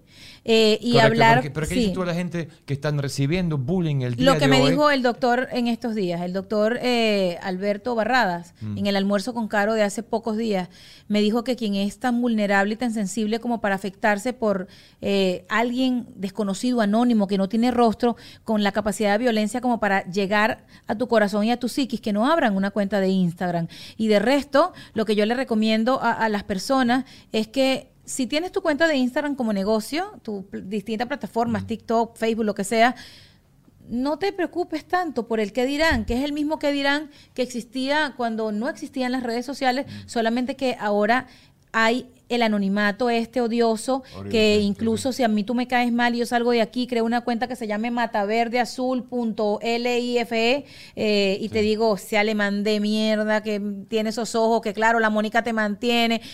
Soy yo, pues yo creo que los haters son gente, mi amor, que lo conocen a uno, que no se atrevieron a decirte las cosas en tu tiempo y te están buscando para decírtela, porque es muy difícil que la gente sepa con detalle dónde viví. En, a nosotros, no, cuando Nick y yo nos casamos, salían mensajes tan ridículos que es que un hater de cualquier parte del mundo no puede conocer eso si no vivió en la Avenida Victoria, si no nos vio en el Colegio Las Acacias, si no supo que nos conocimos en cuarto año. Eh, Es cosas tan específicas que tú dices, "Ah, eh, espérate, esto no es un hater, un hater te dice fea, un hater te dice, ay, está tan ridícula, se siente la mejor mamá del mundo. O sea, un hater puede decir eso, pero eh, cosas específicas les invito a que piensen que tiene que ver con alguien de tu pasado que no acepta tu éxito y siéntete bien, siéntete exitosa, eh, busca guías en todos los sentidos. Yo las tengo, Mónica, pero no para las redes sociales. Mi, propósito eh, de vida va por otro lado. Mejoría personal, eh, para mí mi tema más importante en el cual, por cierto, estoy trabajando y por el cual tengo eh, ahora mismo presentaciones que están enfocadas en que la gente sepa manejar la ansiedad de diferentes ángulos y ese es mi propósito, que a través de mis redes sociales, si hoy te sientes mal porque no estás en el peso eh, que quieres, eso no es un motivo para morirte.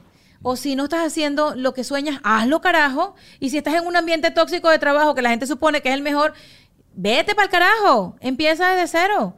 Si estás enamorada de, alguien que no es la persona que le gusta a tu familia, enséñale a tu mamá por qué es la persona. Hay mucha gente que tiene muchos conflictos que son lo que generan esos comentarios, porque resulta que tú eh, has tenido lo que llaman un fracaso anteriormente y resulta que te encontraste al príncipe azul después de, de haber sufrido seguramente un par de decepciones o las que sea que te dio la gana. Hay gente que tiene muchos conflictos y, y los quiere eh, votar en uno. ¿Qué culpa tienes tú de ser Mónica Pascualoto y de tener un hogar lindo y desafiante y con cosas que mejorar todos los días, pero que eres feliz igual? Bueno, esta conversación se puede extender horas y horas y horas y horas, pero Y te vamos... estamos viendo una vida completa, porque hay tantos A mí me temas que encanta. tomamos, pero me encantó tenerte aquí, pero yo quiero ir al Patreon porque el tema del bullying digital Sí. es lo que quiero que Terrible. la gente nos hable más y un terapeuta que nos hable de eso. Entonces, a veces dicen, pero ¿cómo es eso? ¿Cómo que el programa se acaba de acabar aquí? ¿Qué pasó? Esto no terminó. Miren, Entonces- vamos a ir al Patreon, vamos a tener una conversación con un terapeuta, eh, vamos a preguntar herramientas, así que si ustedes quieren ser parte de esta comunidad, en donde vamos a tener material exclusivo y una libros serie... de leer, una lista nueva de libros que son los que nos ayudaron. y estas conversaciones extras con el terapeuta. Se termina esto acá, pero nos vemos en el Patreon.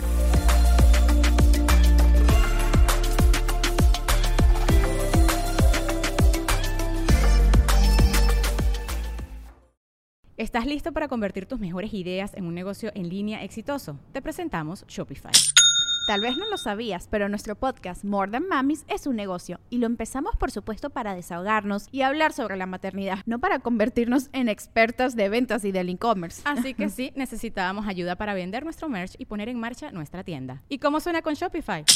Llegó otra venta. Shopify es la plataforma de comercio que está revolucionando millones de negocios en todo el mundo. Ya seas un emprendedor desde tu casa o desde donde sea, Shopify es la única herramienta que necesitas para iniciar, administrar y hacer crecer tu negocio sin dificultades. Con Shopify puedo gestionar pedidos, envíos y pagos desde cualquier lugar, brindándote toda la información y estadísticas de tus ventas al detalle. Regístrate para un periodo de prueba con tan solo un dólar al mes en shopify.com barra sonoro, todo en minúsculas. Ve a shopify.com barra sonoro para llevar tu negocio al siguiente nivel. Shopify.com barra sonoro. With the Lucky Land slots, you can get lucky just about anywhere. This is your captain speaking. Uh, we've got clear runway and the weather's fine, but we're just going to circle up here a while and uh, get lucky. No, no, nothing like that. It's just these cash prizes add up quick. So I suggest you sit back, keep your tray table upright, and start getting lucky. Play for free at LuckyLandSlots.com. Are you feeling lucky? No purchase necessary. Void where prohibited by law. 18 plus terms and conditions apply. See website for details.